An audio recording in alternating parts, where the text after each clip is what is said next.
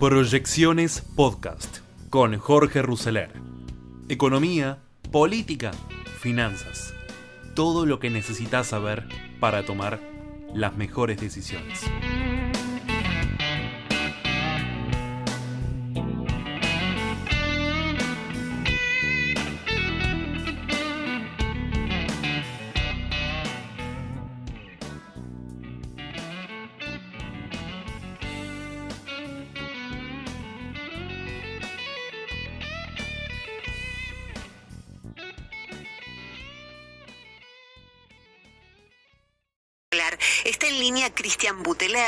Analista financiero, que amablemente hoy dialoga en Pablo y en la Bolsa. Perfecto. Cristian, Leandro Gavín te saluda. Buen día, ¿cómo va todo? Buen día, Leandro, ¿cómo estás? Gracias por llamar. No, por favor. Eh, Cristian, bueno, ¿qué, estás viendo en el mercado del dólar? Yo al principio del programa lo comentaba, hay un poco de argumentos de varios lados, ¿no? Para explicar por qué en un mes donde estacionalmente suele ser este, bastante flojo el tema cambiario, porque hay mucha demanda de pesos, bueno, esté subiendo 40 pesos el, dólar blue, eh, eh, que bueno, venía muy dormido, pero bueno, eh, pica en punta, pica en punta y en las últimas semanas viene creciendo y en los últimos días forma, en forma muy, muy acelerada. ¿Qué, es lo que estás viendo? ¿Qué, razones hay detrás de esto? Eh, mira, principalmente yo creo que, eh, viste, nos quedamos con la foto del final y no vemos la película entera. La realidad es que el dólar, con la suba que tuvo en estos días, el dólar blue termina, hasta este momento está subiendo un 71%. El dólar mayorista, el que maneja el Banco, Central, con 150 millones de cepo y que le deja comprar a muy poco, está subiendo 71% también. O sea, cuando vos lo mirás a lo largo del año, si bien estás viendo que el salto, el blue, lo, está, pegando en este, este último 15 días, la realidad está en línea eh, con lo que es el dólar oficial, la suba, el porcentaje de suba, incluso está muy por debajo de lo que es la inflación. ¿Qué lo hace mover ahora? Bueno, obviamente eh, la demanda de, pesos empieza a aflojar un poquito porque, bueno, principalmente vos la, necesitas en, los primeros 15 o 20 días eh, por, por aguinaldos, eh, vacaciones, gastos para las fiestas y, demás, después empieza a aflojar, pero vos acá tenés, por un lado, un, exceso de, de, emisión con lo que es el dólar soja.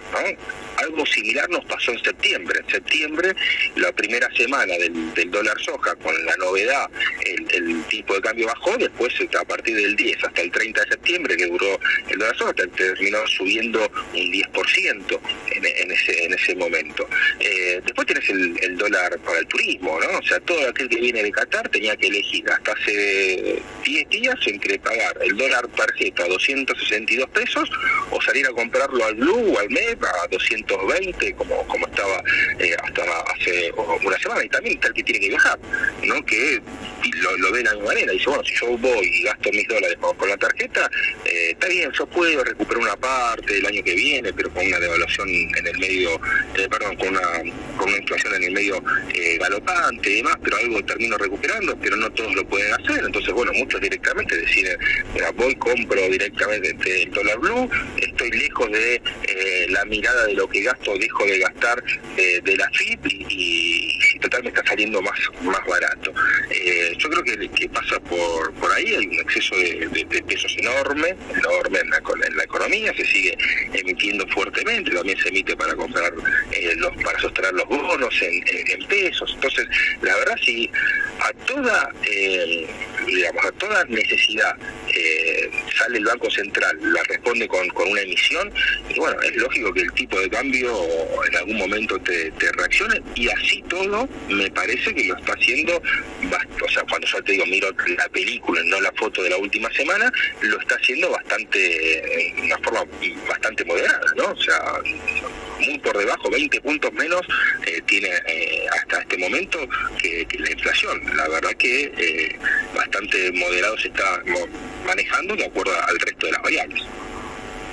Claro, ahí también, Cristian, lo que uno tiene que, medir, digamos, el, comportamiento, bueno, más bien histórico, el blue ha subido, los financieros alternativos, digamos, han subido por momentos este, mucho más que la inflación, ¿no? Eh, siempre tienen como subas de overshooting, ¿no? A veces no, no, es tan lineal, ¿no? Sobre la inflación necesariamente, siempre pasa algo, o, se acuerda, o pasa algún hecho puntual. También el gobierno al poner el dólar Qatar y ponerle un piso este, ya más alto, me parece que también era más temprano que tarde, o cuando fuere que ese valor se va a actualizar, ¿no? Es muy raro que el blue esté o, el dólar financiero esté 310 pesos, 320, cuando tenés un tipo de cambio que ya te vale 360, ¿no? Eh, ahí el gobierno se la jugó a limitar más, pero quizás a este, poner, poner este, un piso de brecha este, igualmente elevado.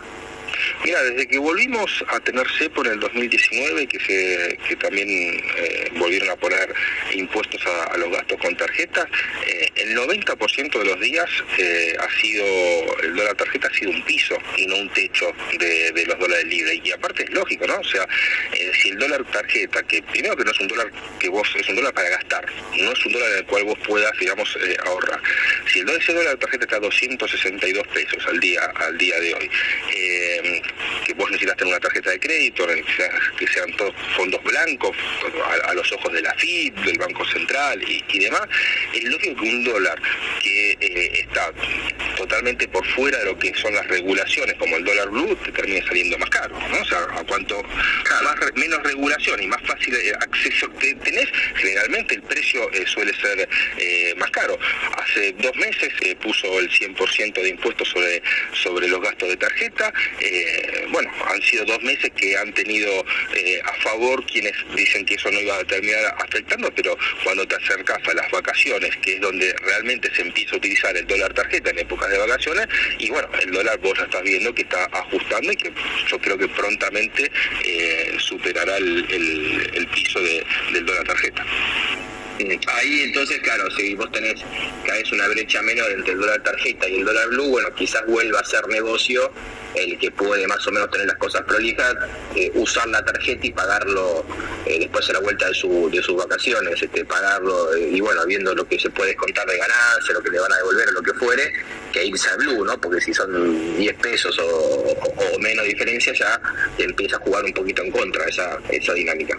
Históricamente pasó así, históricamente pasó así, eh, ya te digo, podemos ver cómo, cómo evolucionaron el dólar, los dólares libres y el dólar tarjeta desde el 2019 hasta acá y en el 90% de los casos eh, estuvo estuvo por arriba el, dólar blue. Y, es lo que te digo, me parece que, es lo lógico y por eso eh, yo siempre sostengo que no es digamos no es solución seguir poniendo impuestos al gasto con tarjeta, porque en realidad no está el problema eh, ahí, sino que el problema está en los dólares que te dejan de ingresar por la brecha y el consumo de tarjeta de crédito.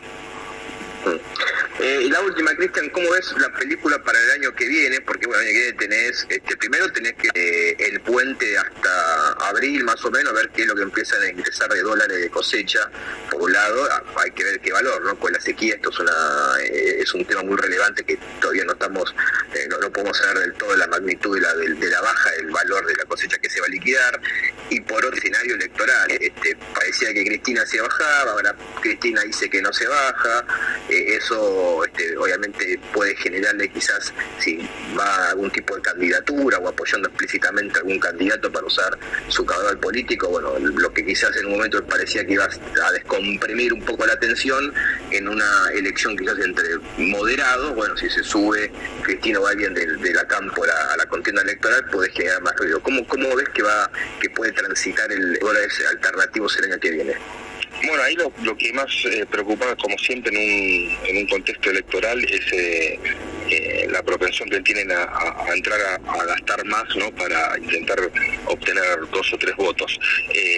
creo que eso es lo, fundamental, más allá de si se presenta Cristina o, no, el gobierno algún candidato oficial va a tener, o va a apoyar algún candidato oficial y que quieran, por intermedio del gasto, darle un poco más de de, fuerza. ¿Y por qué? Porque digamos no, tenemos de dónde sacar más gasto, lo que, lo que sea más gasto será más emisión y lo que sea más emisión lo vas a ver reflejado en la inflación y también obviamente en, el tipo de cambio. Y ahí está la, la, gran duda. Además de eso, obviamente se le, se le suma la, incertidumbre que genera toda, toda, toda elección en, en, la Argentina, sobre todo en, pueblos tan, tan opuestos, eh, que en algún momento, en lo que sea el transcurso del año que viene, probablemente a mitad de año y demás, habrá que ver, como decís vos, quiénes son los candidatos y cómo van las encuestas, pero te va a presionar sobre el tipo de cambio. ¿sí? Eh, yo creo que, digamos, todo depende, como siempre, cuáles son las decisiones que tome el gobierno. Si el gobierno intenta mantenerse en esta en esta postura de eh, reducción del déficit fiscal, más allá de lo que pase con, la campaña electoral eh, y demás, podrás tener mayor mayor brecha con el dólar oficial, sí, porque igualmente vas a tener esa presión sobre sobre los dólares alternativos, pero nada que se que se pueda llegar a, descontrolar. Ahora, si el gobierno hace algo similar simplemente a lo que hizo en el 2021, eh, que fue un, impulso fuerte al gasto para ver si, se lograba mejorar eh, la suerte electoral, eh, bueno, partiendo desde la situación en la que estamos actualmente, muchos se van a ir a, correr al dólar para, para cubrirse y, bueno, no, no, vos sabés que cuando tenés ese tipo de corrida, sabés cómo empieza, no cómo termina, sabés que no, no tienen techo y también creo que va a ser fundamental cuál sea el mensaje de la oposición, ¿no? que hoy en día tiene altas chances de, ganar y bueno, y ahí también va a ser muy importante cuáles son las señales que dan, las señales que dan no solamente con, el dólar, sino también las señales que dan con la deuda en pesos, ¿no? porque ahí tenés otra eh, fuente eh, de, presión sobre el tipo de cambio porque vos tenés muchos pesos que te vencen el año que viene si no logras eh, renovar esos vencimientos, seguramente gran parte de eso te vayan a ir a presionar sobre el tipo de cambio. Como no te pueden presionar sobre el tipo de cambio oficial por todos los cepos que tenés, te van a presionar sobre los tipos de cambio alternativos y las brechas van a volar. Clarísimo, Cristian Buteler, analista financiero. Muchísimas gracias por la charla, fuerte abrazo y bueno, un gran cierre del año. Gracias igualmente para todos, que terminen bien y que lo empiecen mejor. Un abrazo para todos. En Milenio, de 9 a 10 y 30. Pablo y a la Bolsa. Con la conducción de Pablo Wende. Ayer apreció Cristina, eh, ¿no? Este, en, Avellaneda, eh, habló de eh, no de renunciamiento ni de autoexclusión, sino de este, proscripción y un montón de cosas que siempre deja, bueno, la vicepresidenta a la hora de hablar, al menos se, la, se le escucha este, con expectativa de todo este panorama del que hablamos de la economía, del dólar y de la política. Podemos hablar con quien está ya esperándonos en línea Leandro, que es eh, el diputado nacional de Republicanos Unidos y Juntos por el Cambio, Ricardo López Murphy, que amablemente hoy conversa con Pablo y a la Bolsa. Perfecto. López Murphy, Leandro Gavín los saluda. Buen día, ¿cómo está?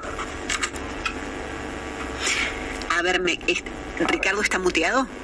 Ah, puede ser entonces. Diputado, no lo escuchamos. A ver si tiene cerrado su micrófono. A ver ahora. Ah, sí, ah, perfectamente. Ahí, estamos, ahí estamos. Bueno, gracias este, López Murphy por atendernos. Eh, bueno, la primera pregunta tiene que ver un poco la lectura política, ¿no? Hacer una reaparición de, Cristina Kirchner. Eh, se había bajado, lo había dicho explícitamente después de la condena que sufrió eh, por hechos de corrupción, de una contienda política al año próximo y ahora parece que no, ¿no? que no, que, que, empieza a, ir para atrás con esa decisión no sé si motivada porque está esperando el operativo clamor de parte de su de, su, de, sus eh, eh, aliados de, la gente de la cámpora o porque ve que todavía sigue midiendo o por qué razón será pero Cristina da, marcha atrás con esta idea que este había dicho que virtualmente era irrenunciable el tema de tener algún tipo de candidatura el que viene. ¿Qué, lectura hace de este giro que da, da Cristina y obviamente que va a impactar un poco la política argentina si finalmente termina este, teniendo algún tipo de rol eh, de candidatura en el 2023. Sí, la, es una persona que está vacilando, que no, no tiene muy claro a dónde ir, que está en un deterioro significativo en la opinión pública y que, que está buscando la mejor forma de protegerse de los vendavales que se le vienen, ¿no?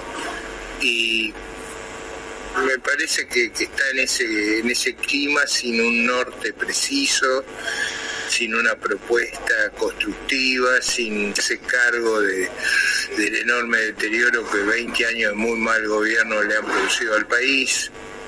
No la veo, la verdad no veo que de ahí pueda salir nada nuevo, ni constructivo, ni positivo. No veo sobre todo una autocrítica profunda de los errores cometidos, y han sido muchos. ¿no?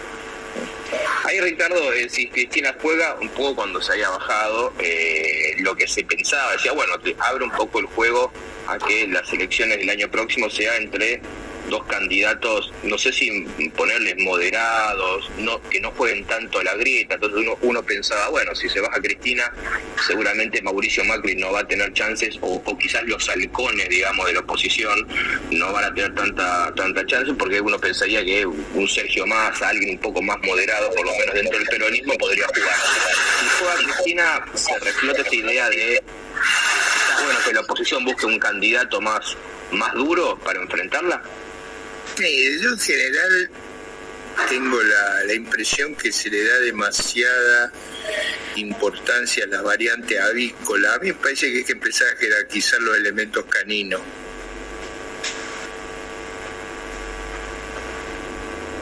Como por ejemplo los me parece eso.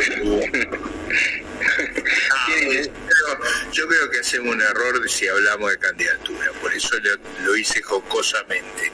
Eh, yo creo que es un error hablar de candidatura. El país tiene un problema muy serio de inserción en el mundo, tiene un problema aún más grave de inserción laboral, tiene un problema de fragmentación tremenda de su mercado de trabajo tiene un problema de inversión muy serio para recuperar su, digamos, la, el funcionamiento, digamos, adaptado al siglo XXI de su sociedad.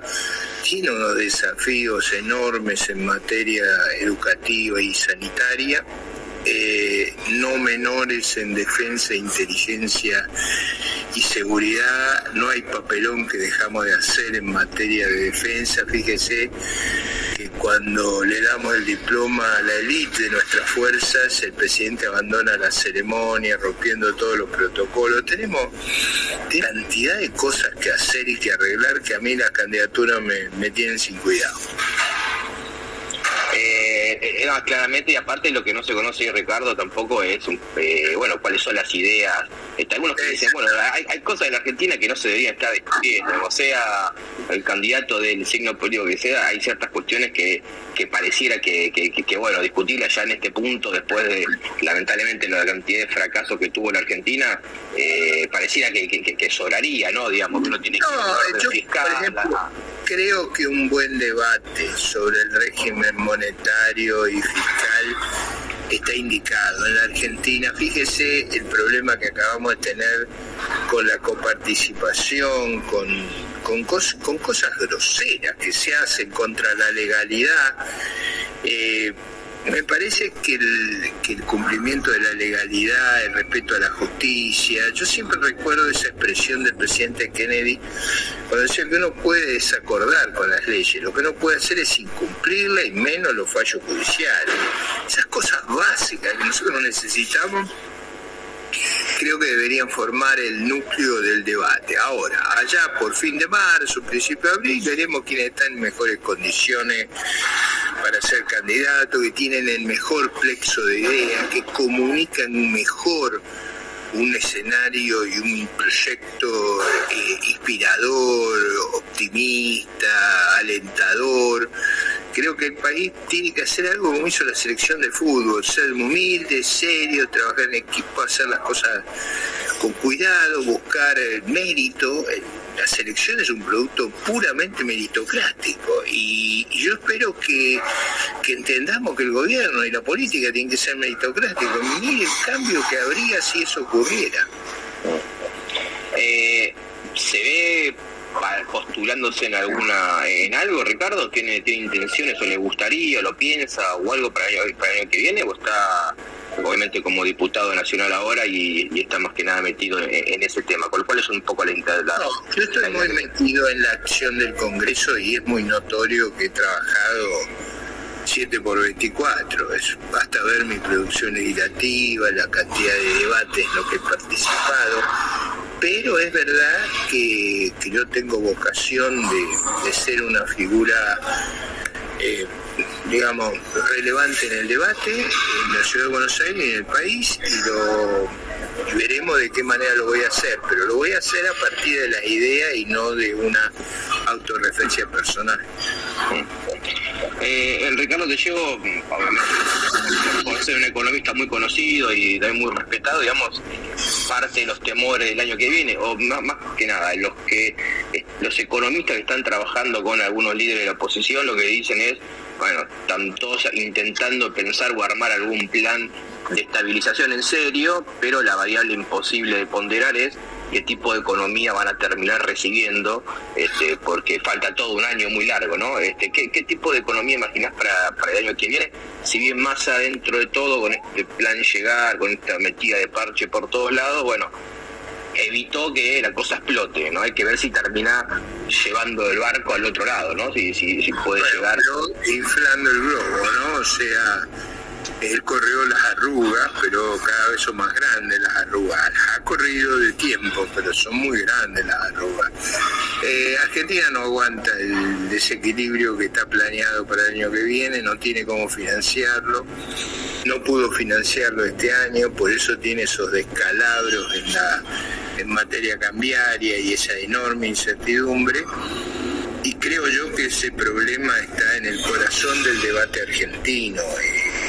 Nosotros teníamos, tenemos cuatro problemas muy serios. Primero, una inflación desbocada, es una inflación del 100%, solamente gente muy enferma puede creer que es normal. Eh, tenemos un déficit que está en total desproporción con nuestro mercado financiero y de capitales.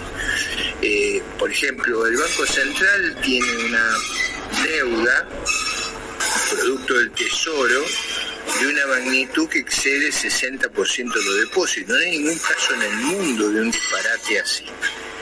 Cada vez que vencen las deudas internas de la tesorería, que es otro problemón que tenemos, estamos con el Jesús en la boca de cuánto se va a renovar y el programa prevé que no solo lo renueven, sino que van a lograr colocar algo así como 50% más, eso es demencial.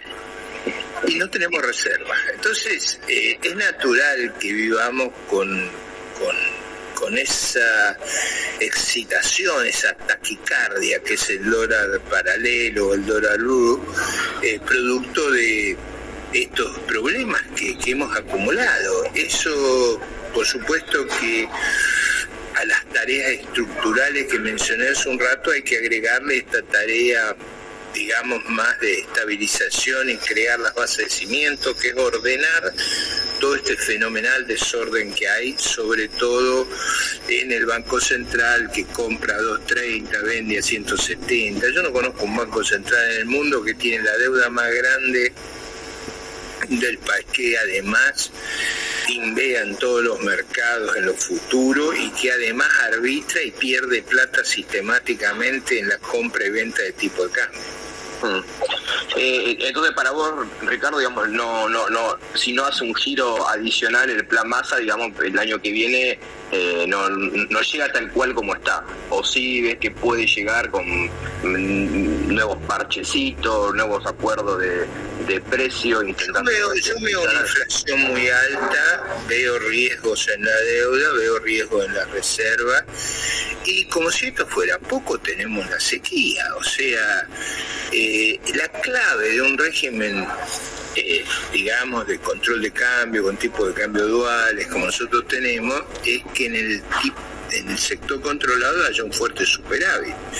La clave de ese superávit, esa, es la teoría, la clave de ese superávit eran las inmensas exportaciones agrícolas, que, que básicamente todo este sistema de tipo de cambio dual es para saquear al campo. y a, los sectores más productivos del país. Pero ese sector está afectado por la sequía, entonces la inviabilidad que hay hacia el futuro es muy, muy grande. Yo creo que a medida que seguimos con políticas poco realistas, de atraso cambiario, de tipos múltiples de cambio, el dólar barato, el dólar soja, el dólar auto, el dólar economía del conocimiento, todo eso no nos hace bien. Nosotros necesitaríamos un régimen cambiario más transparente, más claro, si quieren, con dos tipos de cambio, pero uno que, que vayan todas las operaciones turísticas, todos los servicios, todas las compras de posición propia y otra que vayan las operaciones comerciales y que tengan un sendero de convergencia. Eso es lo que necesita Argentina. Y, eso lo ves, Ricardo, que un próximo gobierno lo pueda hacer, un poco escuchando, ¿no? Algunos economistas también de, que están trabajando con la reta o con gente que está trabajando con, con Patricia Bullrich o con quien sea, eh, todos admiten que, digamos, la tarea de eh, unificar o por lo menos emprolijar esta maraña de eh, dólares para algunos a cierto precio, el dólar de soja, los dólares que se inventaron y demás, este, va a llevar este, lamentablemente mucho más tiempo. ¿no? nadie ve que se pueda unificar o hacer algo, un esquema mucho más este, prolijo del minuto cero. Va a costar, no, no va a ser como lo pudo hacer Macri, digamos, de, salir de, esta encerrona en, poco tiempo, porque Argentina tampoco va a tener financiamiento, el próximo gobierno tampoco va a tener las puertas abiertas al mercado internacional para poder financiar una transición. Bueno, pero probablemente la clave sea el programa fiscal. Si el programa fiscal es de la energía y de, la seriedad que yo creo que tiene que tener, y que es imprescindible, a mí me parece que el proceso va a ser relativamente breve, porque el, CEPO hace mucho daño. El CEPO inhibe inversión y nosotros necesitamos mucha inversión. Entonces, yo creo que el que el proceso, si la cuestión fiscal se aborda inicialmente, como no se hizo en el gobierno anterior, con la energía y decisión que se debe, se hacen las eh, flexibilizaciones, eh, nuevas regulaciones para que eh, tengamos una explosión de, trabajo registrado y podamos impulsar mucho los segmentos de empresario, porque tenemos muy pocas pymes y parte no tenemos las pymes porque las pymes son intensivas mano de obra y hacemos una regulación que les hace imposible desempeñarse. Si hacemos todo eso, la corrección cambiaria va, va a converger muy rápidamente. Es necesario que converja rápidamente. La última, Ricardo, tiene que ver eh, mezclar un poco la política con la economía y, digamos, eh, obviamente hay que ver qué tipo de economía es la que hereda el próximo gobierno. Eh, va, a ser un, va a ser una situación muy mala. Eso, cualquiera que superponga otra cosa o que, o que yo creo que el peor error fue más grave que cometió la administración anterior fue batillar y hacer pasar como una situación no grave la herencia del 2015. Yo creo que fue una herencia catastrófica y haberse equivocado en esa descripción fue el error más grande. En ese punto, porque eso, eso es lo que pone en lugar qué programa hay que hacer. Si uno va a hacer un programa de de calado menor necesita contar que la situación que recibe es buena. Ahora, si va a ser un programa de gran calado, requiere explicar que tiene un gran problema. Y eso es lo que yo creo que tenemos, va a ser muy, muy delicada la elección. Claro, ahí la clave va a ser explicarle a la sociedad el estado de situación real y imagino también el otro es desde la política medir el humor social, ¿no? Digamos, ver hasta qué punto se puede ir.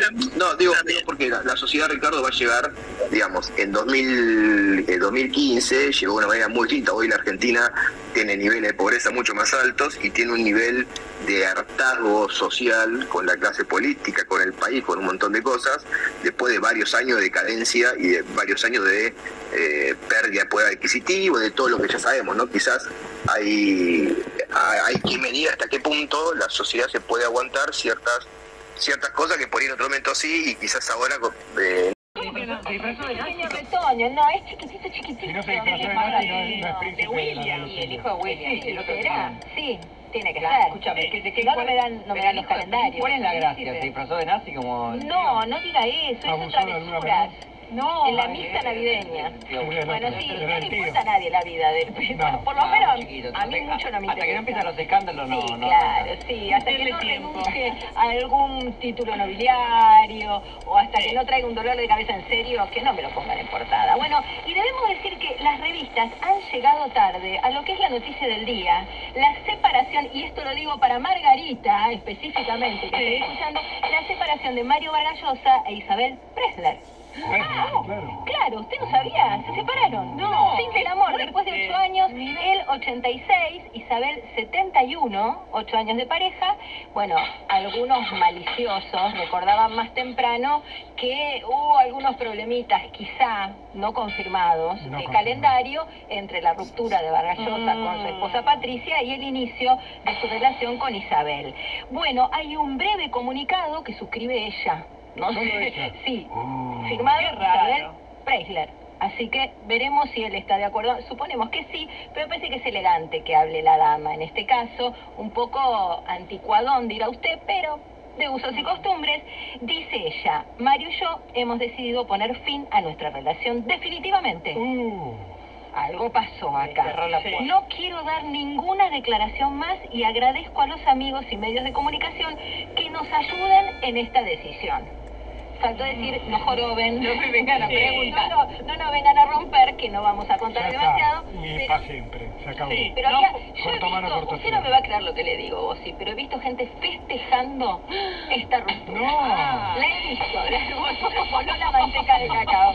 Sí, sí, gracias. Tráigame la Nivea. Es que, es que yo que no sé nada de la No, relación de, de este no. ex matrimonio, Ex matrimonio. eh, parece por el comunicado que no fue en buenos términos, Claro. porque No, si no, no palabra- no definitivamente. No, no, no, decís, hemos decidido poner en un impas esta relación que tanto nos ha dado, eh, eh, algo, ¿no? Sí, Creo claro. que ni, ni Shakira que odiaba Piqué, ni.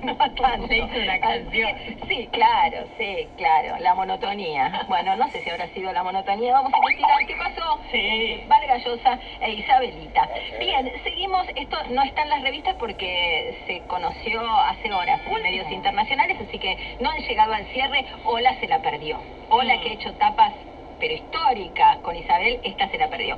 Pero bueno, no importa, en la portada hay gente que en realidad es íntimo, mira quién le Ay, mira qué linda. Sí, es Cristina Pérez. Escuche lo que dice. Dice, sentirme interpretada por el hombre que amás, sentirte, en realidad, perdón, sentirte interpretada por el hombre que amás no Como tiene comparación. Bien, es conocer una partitura, muy bien. ¿Perdón? ¿Cómo se le no, interpreta él? Pero sabe que no sé si lo dijo en ese sentido. Interpretada, así, en la profundidad. En el sentido de dramaturgia. Eh, claro, todo es dramaturgia con Ah, Cristina. Pérez. Todo Los, Hamlet, los vieron, los vieron entrando a, a un supermercado en San Telmo. Sí. Con una bolsita de la foto de realidad, a un mercado. Era un mercado. Un supermercado. en San Telmo con Al una de bolsita. Él tenía una bolsita muy dudosa, ¿Se de nylon ese blanca. Sí. Y desayunaban justo Oh. al aire libre, fíjese qué curioso, y justo los pescaron las cámaras Sí, de, pero- de Infobae en ese Pero momento. era, pero era amor del bueno. Gaby Cosifi los pescó justo, que me dijeron que es la mejor amiga de ella, pero deben ser coincidencias. El día que a mí me pesquen será Adrián Payá. Un saludo, a, un saludo a Gaby, que es mi jefa. Que es su jefa, la adoramos. a Gaby. La amo, vale. Por supuesto, nadie sabe más de medios gráficos. Obvio. que Revista Gente se fue Cosifi, después, bueno, hubo una época compleja. Ahora está Juliana Ferrini, que es bárbara, y nos encanta un beso a Juliana. Creo que está de vacaciones, pero alguien le ¿También contará. amiga de Cristina Pérez? Juliana Ferrini, ¿sabe que no sé? Se la debo. Sí, Sí, sí, Se la depende debo. de cómo se haya salido la nota. No, Ahí la nota es espléndida, espléndida. Bueno, se hizo en las instalaciones de SLS, no sé si se dice así, pero se escribe así. Es un hotel de Puerto Madero. Y mire qué curioso, dice. Ella llegó con una sonrisa de oreja a oreja, acompañada por su novio Luis Petri. Apa. Y le digo que el novio... No quiero decir cartoneó, pobre Petri, me parece excesivo. Pero, pero está en las fotos, Petri. Petri, déjala sola. Cristina es una mega estrella. Bueno, pero, 30 pero, años, perdón, el título de la nota apunta a él. Sí. No, bueno, Salvo que está hablando, como no, le dije, en la no, partitura. apunta a él, pero es una declaración de ella. Ella en tanto hay una referencia Sí, directa. bueno, no, lo deben haber convocado. No digo que se haya colado, pero qué sé yo, nada, no me gustan las notas de las parejas. ¿Qué quiere que te diga? Me parece que cada uno tiene que mantener su lugar, su autonomía. No sé, me da, me da figuretti. No lo puedo evitar. No lo puedo evitar. No, no, es a favor de Cristina. Lo que pasa es que a mí me parece, yo la sigo a Cristina en Instagram, y ella está mucho con él, o sea, está muy feliz. Sí, No está se lo toda puede la encima. No, ella está que tener un, foto, contenta. un Photoshop puede sacarlo. Ah, que sería como, como que son siameses, como que Sí. que operarla de Oh, Petri sí, en algún momento. Pero yo lo he visto a Petri en el diario del Eco y ha venido solo. Bueno, ¿Seguro? bueno, pero Ah, en el diario, lo que pasa es que ahí es más periodismo más. Claro. Eh, igual las fotos están Los Sí, está muy linda, Sí, muy sí. linda. El cielo se les viene encima, digamos todo. ¿no? Encapotado. Encapotado, parece que les va No a balcón. la cabeza. Igual me encanta. no, no. Bueno, y la nota es toda para... Ay, es toda así. Desde el primer minuto que nos dimos un abrazo, fue como si nos hubiéramos conocido de toda la vida. Después, ¿qué más? Eh, esta es la parte que habla de Barili, que ahora se la cuento. Después dice algo muy lindo, que es, eh, bueno, habla de la presentación oficial de Petri a su familia y dice, bueno, todos lo tomaron muy bien. Dice, eh, todo lo que fuimos viviendo siempre se dio de una manera muy natural. Con mi papá también. Cuando se vieron fue como si ya se hubieran conocido. Esta es la primera vez que veo a mi papá tan contento cuando le presento a alguien. Oh, y sí, ¿cómo el padre- el padre es sabio, los demás eran un lastre. Digamos todo, y este es presentable, Petri. Es, es como Sí, un yerno, el yerno que cualquier madre desearía. Es un poco eso, Petri, me parece. Desde el estereotipo y desde Sí, el prejuicio sí, absoluto sí, no lo conozco, sí. no tengo el gusto. Así que bueno, en el poco tiempo que llevamos juntos, que es apenas más de un año, ay, las fotos juntos, un año más, bueno, fue como si nos hubiéramos reencontrado, porque todo tiene la naturalidad de las personas que se pertenecen, que están destinadas a estar juntas. Mentira. Ah. Ve que lo ama, ella lo ama. Sí, obvio. Después, ¿qué más dice? Compaginamos, qué linda palabra compaginar, ¿no? Todo lo vamos compaginando a la perfección. Me gusta. que te compagino, nos señor. entendemos, nos interpretamos, sabemos leer al otro, nos amamos profundamente. Bueno, todas cosas lindas así. Vamos. Nos gusta absolutamente todo lo mismo. ¡Epa! Bueno, Ah. esto, esto no sé si es bueno. Eso no No es medio aburrido, ¿eh? No, a mí esto es lo que más me gustó. Palabra objeto, ¿eh? Eso es lo que más me gustó. Es- es- Mira lo que dice, vamos a comer, me cocina algo, porque cocina bárbaro, parece que ella es bastante... Bastante que- calabró. Eh, eh, claro, ahí me sentí identificada. Parece que le, Nuestro hicieron un tour el otro día a la cocina de su casa y se sorprendió cuando llegó allí. Pero bueno, dice, vamos a comer, o Luis cocina algo porque cocina bárbaro, o compartimos una copita de vino. El otro día llegamos de Tucumán tardísimo y nos dimos 20 minutos para tomar una copita de vino en el balcón y fue como un instante de eternidad. Darnos Pero eso. 20 no, 20, 20 no es un rato, es muy exacto 20. 20. Bueno, pero eternidad, eternidad, Eternidad, es lindo, ¿no? todo lo que dice es lindo, Banco. Es. ¿Qué es lo que más te gusta de él?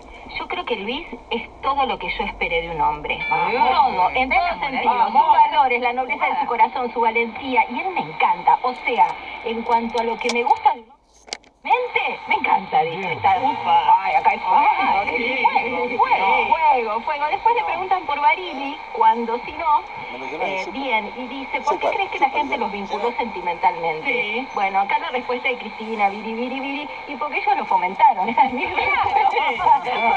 Porque ellos se la, a ¿Cuánto la- jodieron con Rostina? a la rostineta se subieron, la claro. rostineta duró años. No, es la gente, Bárbaro. Lo lindo es eso, que la gente nos hace sentir su cariño y nos quieren ver juntos. Pero en broma, nosotros siempre decimos, la gente ve novelas todo el día en el canal y quiere que sigan el noticiero. Nosotros tenemos cariño de compañeros, nunca hubo amor. Esto se lo dice a la esposa de que está convencida de que, mm, no Ah, sé, eso me dijo Payares, sí, sí, me lo dijo. No sé si es verdad. Eso me dijo Sí, Payares, me me dijo, encanta. me parece que el personaje del año, Payares y Lucis, hablaron con la esposa de Rodolfo Barili y se los dijo. Se los dijo. Sí, ahí va esa, que yo estoy segura de que ahí pasó, pero él me lo niega, me lo niega, me lo niega. Dijo, no me va a mentir Payares, ¿no? Me puede mentir No, aire, Payares. no, al aire, Carlos. No, aire, la verdad. Sí. Bu- buena frase, Sí. García. Si tienen planeado casarse, nosotros ya pensamos en pasar una vida juntos, sin la burocracia ni un papel de por No, medio. no. Perfecto. Estoy no, claramente. Pero fíjese, Vivir toda la vida. Sí, pero es importante lo que dice. Dice, nos tatuamos nuestras iniciales, eh, que por ahí parece poco, pero es un montón. Sí, no, no es poco, que es más nada. un. Eh, bueno, eso es lo que dice. Dice, eh, le preguntan cuándo tomaron la decisión de tatuarse. A los pocos meses. No sé si los matrimonios son para siempre, pero los tatuajes sí. Sí, claro. claro. Como si Roviralta se hubiera tatuado las iniciales de Ana Jiménez y después que actúe con García, dice. La única alternativa.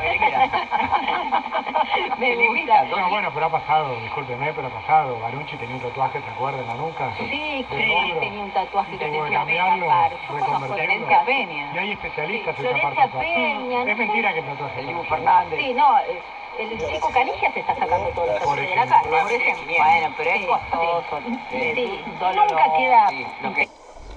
No, eh, se viene una etapa de kirchnerismo moderado. no se lo tatuó nada. No fue magia. No fue Bueno, no eso fue- sí es un tatuaje, Sí, ¿no? eso De sí. Julián. ¿De quién fue la idea de tatuarse? ¿Sabes que no me acuerdo? Dice Cristina. Empezamos a decirnos de tener una cadenita en común y surgió medio de la nada. Es mejor el tatuaje que la, que la media medalla. Claramente, estamos de acuerdo. Así que No la marca. y dice algo simpático. Lo hicimos reconvencidos. Él se tatuó primero igual. Opa. Está bien, Cristina, mujer No vaya a hacer cosa de amar No, no, me partido. No, político. Dios no lo- Así que más allá de los chistes, lo decimos con, con humor y, hay afecto. Cristina Pérez es una tremenda profesional que lleva 30 años en Buenos Aires desarrollando su oficio. La conozco desde el viejo Canal 9. ¿Se acuerdan cuando hacían las transmisiones de, de las con Romay? Una, una mujer que ha aguantado a Alejandro Romay, estoica, hablándole, merece el cielo, ya se ganó el cielo, así que Petri se sacó la lotería. Me encanta Cristina Pérez, pero nada, me dan gracia las notas de a dos. ¿Qué quiere que le diga? No, no lo puedo evitar más fuerte que yo. En la portada de caras, mire quién está, es Cami Holmes. ¿Sabe quién es Cami Sí, Holmes? por supuesto. Dios mío, Cami Holmes, con con los pequeños retones, Barbano se fue mal con los pequeños, pero están en la dale, con los pequeños retoños, sí. Me emociona la ilusión de mis hijos, dice la modelo de Multitalent Agency. Ah, acá es un chivo de la agencia, básicamente, se la dieron acá. se le pusieron como condición para los hijos. Sí, hay que ver sí, si él está de acuerdo. Suponemos que sí. Hay un quilombo. Un día vamos a abordar todo el mar de fondo entre Camila Holmes y Tine Stuessel. Bueno, ya han blanqueado ayer en la tarde con Karina que terminó bloqueada Tini por Camila Holmes, un intercambio whatsappero bastante subido de tono. Y ayer Carla me contaba que me informa de todo estas cuestiones. Le que- WhatsApp. Pasar. No, le Me lava la mano no sé en qué. me gustaría. Cartas, documentos. Canal Fuente, 13. dos puntos, pasar. Claro. No, me contó algo tremendo. Que es que es como una suerte de madrastra de Cenicienta, Tini. Como que no tiene onda con los pequeños retoños. Ay. Como que hace diferencia. No, Pe- pero Payares me lo dijo, así que no sé. No, igual le digo, hay que chequear. Me dice, yo tengo todo chequeado, listo. Ya saben la carta documento a dónde va. Bien, después están Tini de Paul. Nuestro amor es incondicional. Yo la mala noticia que les voy a dar es que lo único incondicional en la vida es el amor por los hijos. Pero bueno, nada, viste que ahora de dos meses de noviazgo y ya el amor es incondicional. No es que esté tomando partido por Camilita Holmes, ¿eh? A mí me encanta que la gente se quiera, pero qué sé yo, todo tan vertiginoso. Zaira en Punta del Este, que parece que, que ahí con Pieres empieza a confirmarse aquella, aquella cuestión, aquel viejo rumor que creo que... Viejo rumor. Sí, claro, claro. Sí, yo lo escuché tanto en LAM como en Socios y parece que... que mm, no. Y Alexia, la hija rebelde de Máxima, que fue a bailar a Tequila, interesantísimo. Seguro que se encontró con Mauro Icardi, con Floppy Tesoro. Son amigos, grupo de El amigos. grupo de amigos. la madre temblaba. Y ella, y pero me hicieron una pregunta y dijo, soy muy respetuosa. Muy respetuosa, dijo Alexia, Alexia de Holanda. O será de Países Bajos, Alexia, no, me parece que es Bajos, de Holanda. Bien, después le traje la foto de la mote, que no está en las revistas, pero lo merecería. Pásele a vos. Sí, esa es una Sí, foto. Eso es una ¡Qué bulto que tiene! No ¡Eh! Pero si lo trajo por eso usted, cabrón. Es, es tendencia ¿Pero la qué está, qué está llevando ahí? Que lleva una gorra. Ah, La esto- gorra, se está tocando la gorra. Esto, pero esto es más que un desodorante, eh, le digo que esto va Es para, muy sugerente. va para un hace. auspicio de un termo muy Y famoso. debemos decir que la publica él, con lo cual es la imagen que proyecta al mundo. Es, la que él quiere mostrar. es la que elige. Ella mostró. Por, Sí. por- Ella mostró en la estatua. por lo menos ya sabemos que es un hombre de derecha, Sí. ¿no? Con esto. Ah, Queda confirmado. basta. a la hora de los astres, digo. Basta, basta. Va hacia allá. Hasta acá las revistas y para cerrarle, pues tenemos Sí. un minuto y lo vamos a aprovechar, dos cuestiones, dos cuestiones dos, Bossi. Primero, se enfrió la venta de América. Yo sé que hay mucho rumor, hay un tuit de Jorge Rial, ayer estuvo hablando de esto en su programa. A mí lo que me dicen, y es información no del lado de América, sino más bien de los posibles potenciales compradores, me dicen, siguen las negociaciones, no es que se hayan caído técnicamente, pero se enfriaron. Usted sabe que estaba en venta o está, no sé en qué tiempo verbal, porque en realidad una frase de Vila muy conocida es el canal está siempre en venta. Esto es una frase, cuando le preguntan ante rumores siempre contesta lo mismo. Parece ser que hay algunos problemitas, a mí lo que me dicen, se lo hago simple, total es la no noticia, la 90, es que Vila se habría empacado en la cifra que pide, se habla de una cifra entre los 50 y los 58 millones de Es dólares y que él quiere que sea, no le digo viva, pero lo más parecido. Nada de me compensás con una Nada acción de ahora acá, 12. Nada, nada de una acción de acá, un trueque de allá, un papelito del otro, nada de los bonos de Alberto con la Nada de los No, TX31. no, Nada, nada de esto. Y eh, después lo que me dicen es que también hay un problemita de avales, que podría haber algún funcionario del gobierno nacional interesado en que la venta no se haga y por ende pisándole los avales a Vila. No sé, usted sabe que en todas partes se cuecen habas, pero esa es su métier y no la mía.